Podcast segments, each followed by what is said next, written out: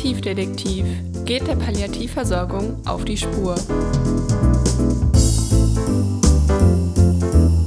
Herzlich willkommen beim Palliativdetektiv, dein Podcast rund um die verschiedenen Bereiche in der Palliativversorgung. Schön, dass du dabei bist.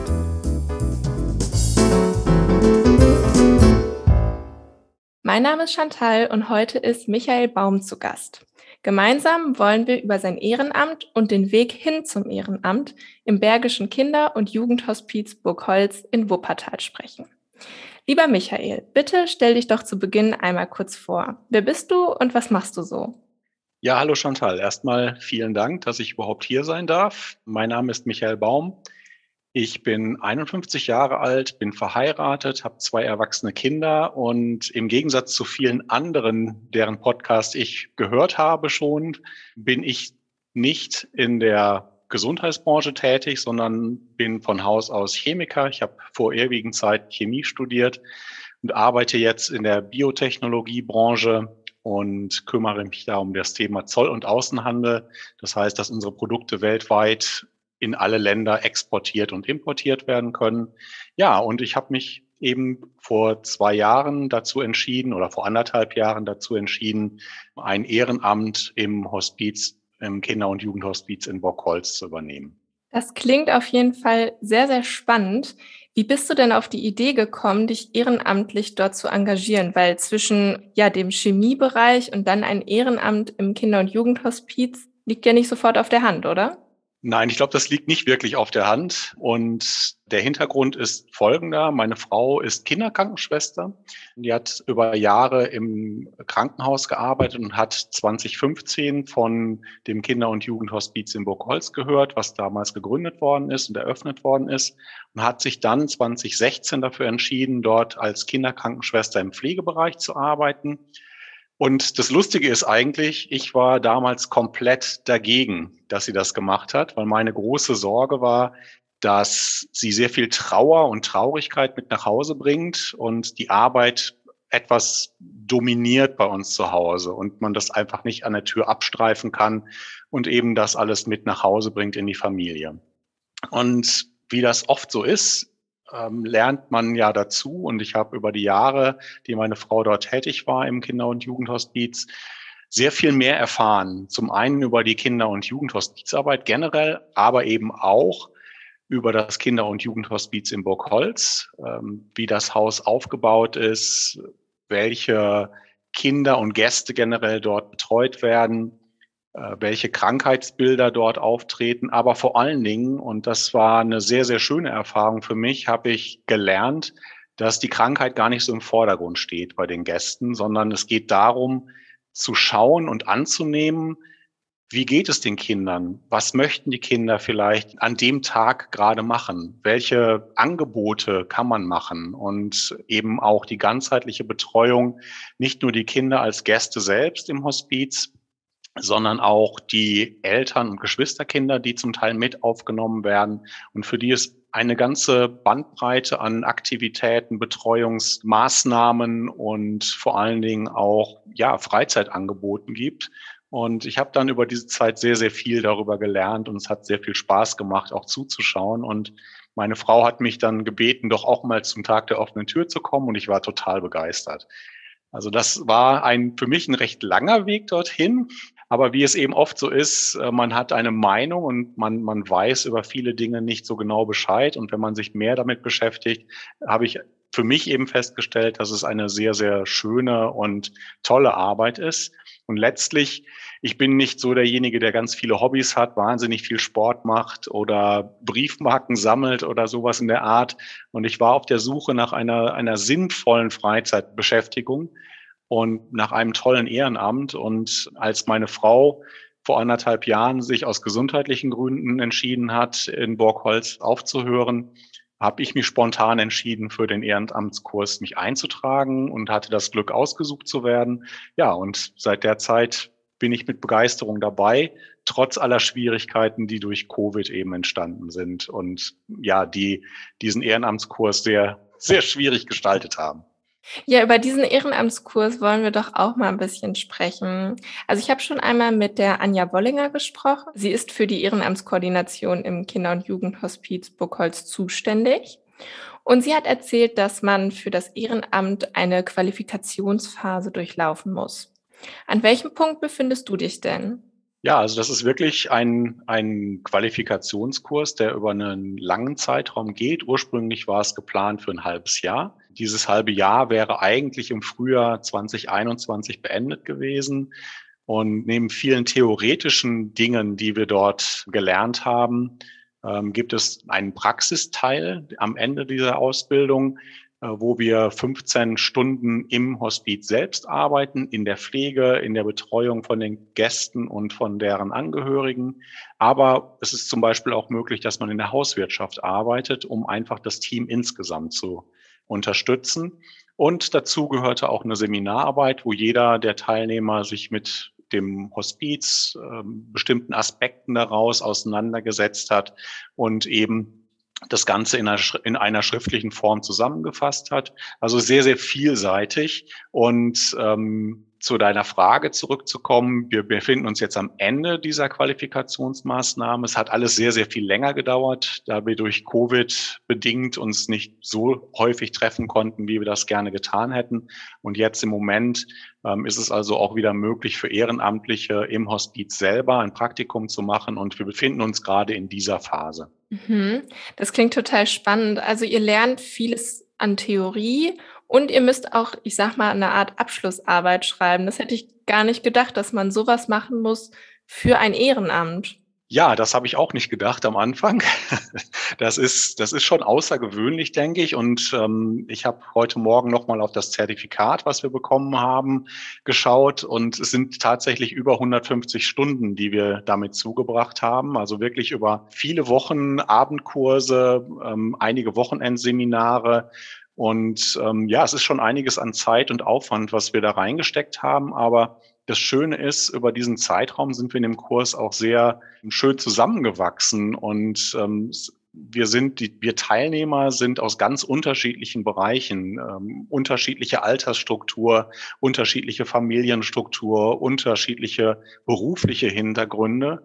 Aber trotz alledem hatten wir die Gemeinsamkeit, uns eben für das Hospiz begeistern zu können und ähm, für die Arbeit uns begeistern zu können. Und das ist wirklich eine sehr, sehr schöne Entwicklung. Und wir sind alle ein bisschen traurig, dass die, die Ausbildung abgeschlossen haben und uns nicht mehr so häufig sehen, weil wir natürlich jetzt zu unterschiedlichen Zeiten dann die Arbeit, auch wenn es nicht wirklich Arbeit ist, aber die, die Tätigkeit im Hospiz aufnehmen. Na gut, aber ihr verliert euch ja nicht komplett aus den Augen. Also ein paar trifft man doch schon wieder, oder? Das stimmt. Also man trifft sich natürlich auch im Hospiz, weil die Dienste zum Teil überlappend sind.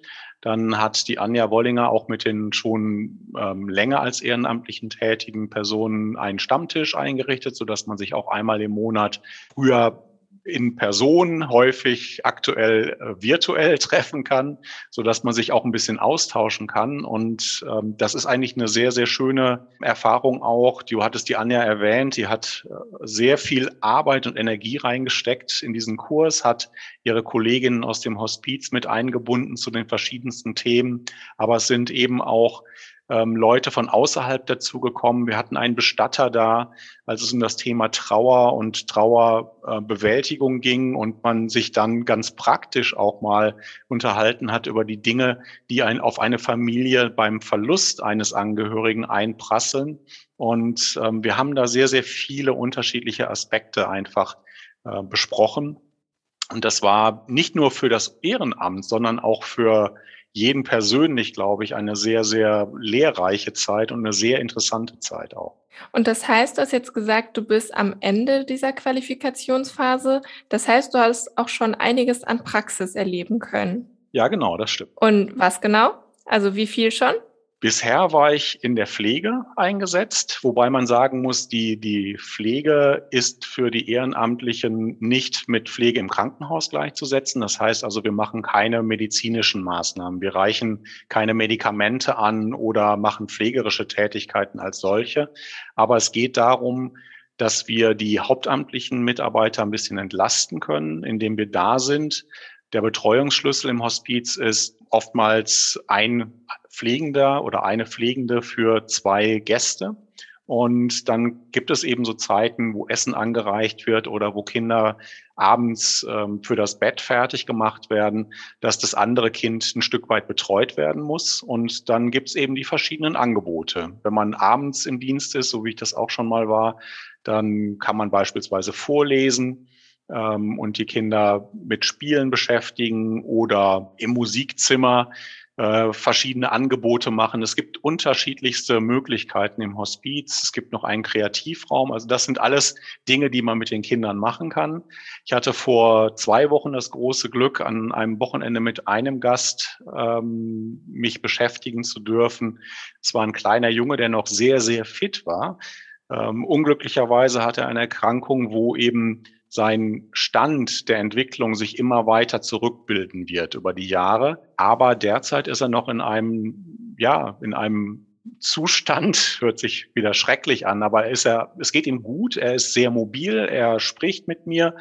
Ähm, und es war ein, eine tolle Erfahrung, auch wenn es für mich anstrengend war. Mit 51 ist man ja nicht mehr so fit und der Kleine ist durchs Hospiz gelaufen. Wir haben zusammen getobt, wir waren im Aktivraum, wir waren im Musikzimmer, wir haben gespielt.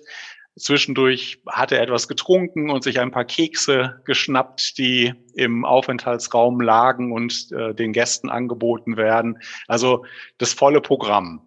Und ein anderes Mal kann ich als Beispiel anführen, war ich am Wochenende nachmittags da, auch in der Pflege tätig und bin dann mit anderen Mitarbeiterinnen des Hospizes sind wir mit den äh, Gästen rausgegangen, sind mit den Rollstühlen in der Umgebung des Hospizes gewandert. Es hat sehr, sehr viel Spaß gemacht, weil wir auch da gesehen haben, unabhängig von der Art der Beeinträchtigung der Kinder, ähm, haben die Kinder sehr viel Spaß rauszukommen. Die waren, wir waren im Wald unterwegs. Man merkte, dass sie aufmerksam waren und, und sich umgeschaut haben und auch einfach an die frische Luft zu kommen, hat ihnen einfach gut getan. Und das war sehr schön, wie wir dort in einer großen Gruppe mit, mit Rollstühlen und den Gästen zusammen durch den Wald spazieren gewesen sind und einfach die Natur genossen haben. Ja, das klingt total schön. Hattest du denn auch vielleicht Sorgen oder Bedenken, bevor du ähm, mit deiner Qualifikation begonnen hast? Ja, klar. Also ich hatte ja schon erzählt, meine Frau musste sich von mir anhören, dass ich mich scheiden lassen würde, wenn sie im Hospiz anfängt, einfach weil ich überhaupt keine Vorstellung hatte. Eine der großen Sorgen war eben, dass ich ja mit der Trauer nicht umgehen kann. Ähm, dazu muss man einfach wissen, entgegen ähm, den Hospizen, die man so aus dem Erwachsenenbereich kennt, ist in der Kinder- und Jugendhospizarbeit im Prinzip eine Begleitung der Familie vorgesehen, schon ab der Diagnose einer lebenszeitverkürzenden Erkrankung.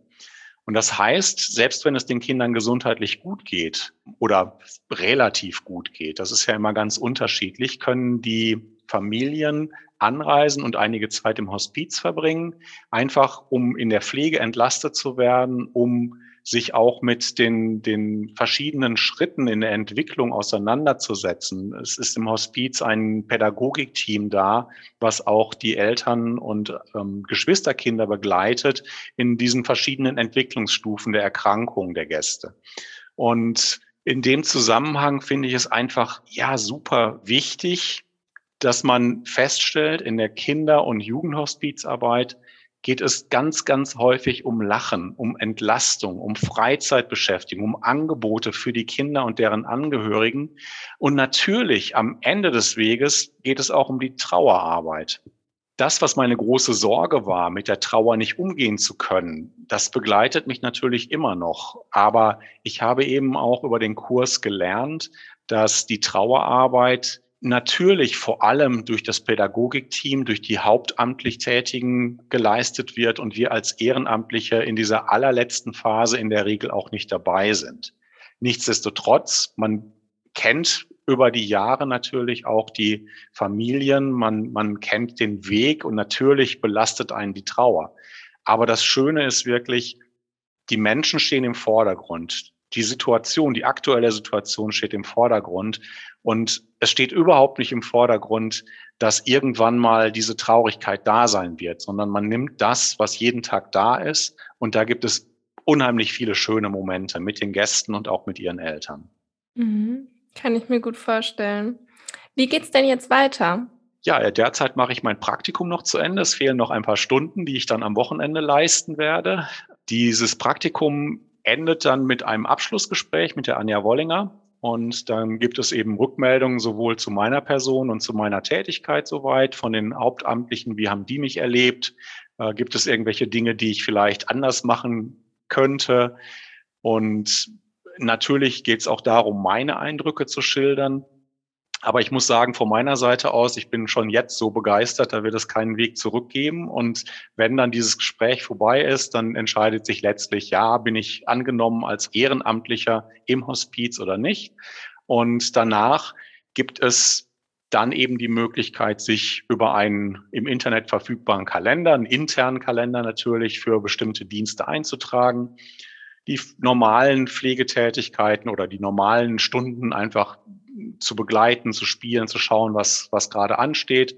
Es gibt die Möglichkeit, bei bestimmten Events mitzuhelfen. Vor Covid gab es jede Menge Events, wo das Hospiz sich auch vorgestellt hat, auf irgendwelchen Märkten, bei Gelegenheiten, beim Messen, in Firmen.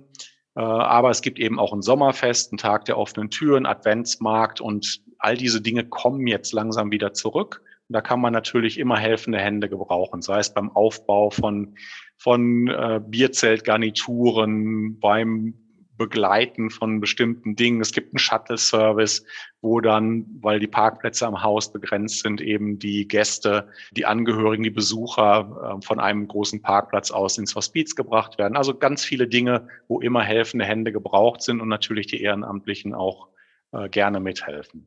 Ja, cool.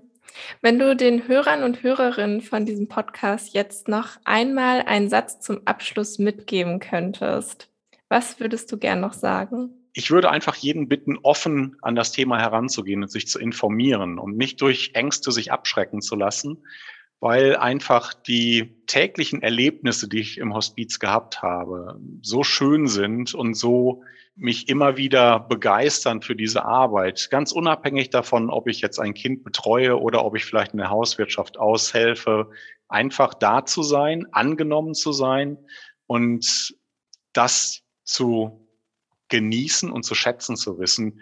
Ähm, ich persönlich fühle mich immer sehr geerdet, wenn ich aus dem Hospiz nach Hause fahre, weil es die Arbeit dort viele der Probleme oder der vermeintlichen Probleme im Alltag in ein anderes Licht rückt. Und das finde ich sehr schön, dass ich diese Erfahrung machen darf. Vielen lieben Dank, Michael, dass du dir die Zeit genommen hast, um mit mir über deinen Weg zum Ehrenamt im Bereich der Palliativversorgung zu sprechen. Vielen Dank, Chantal. Vielen Dank, dass ich hier sein durfte.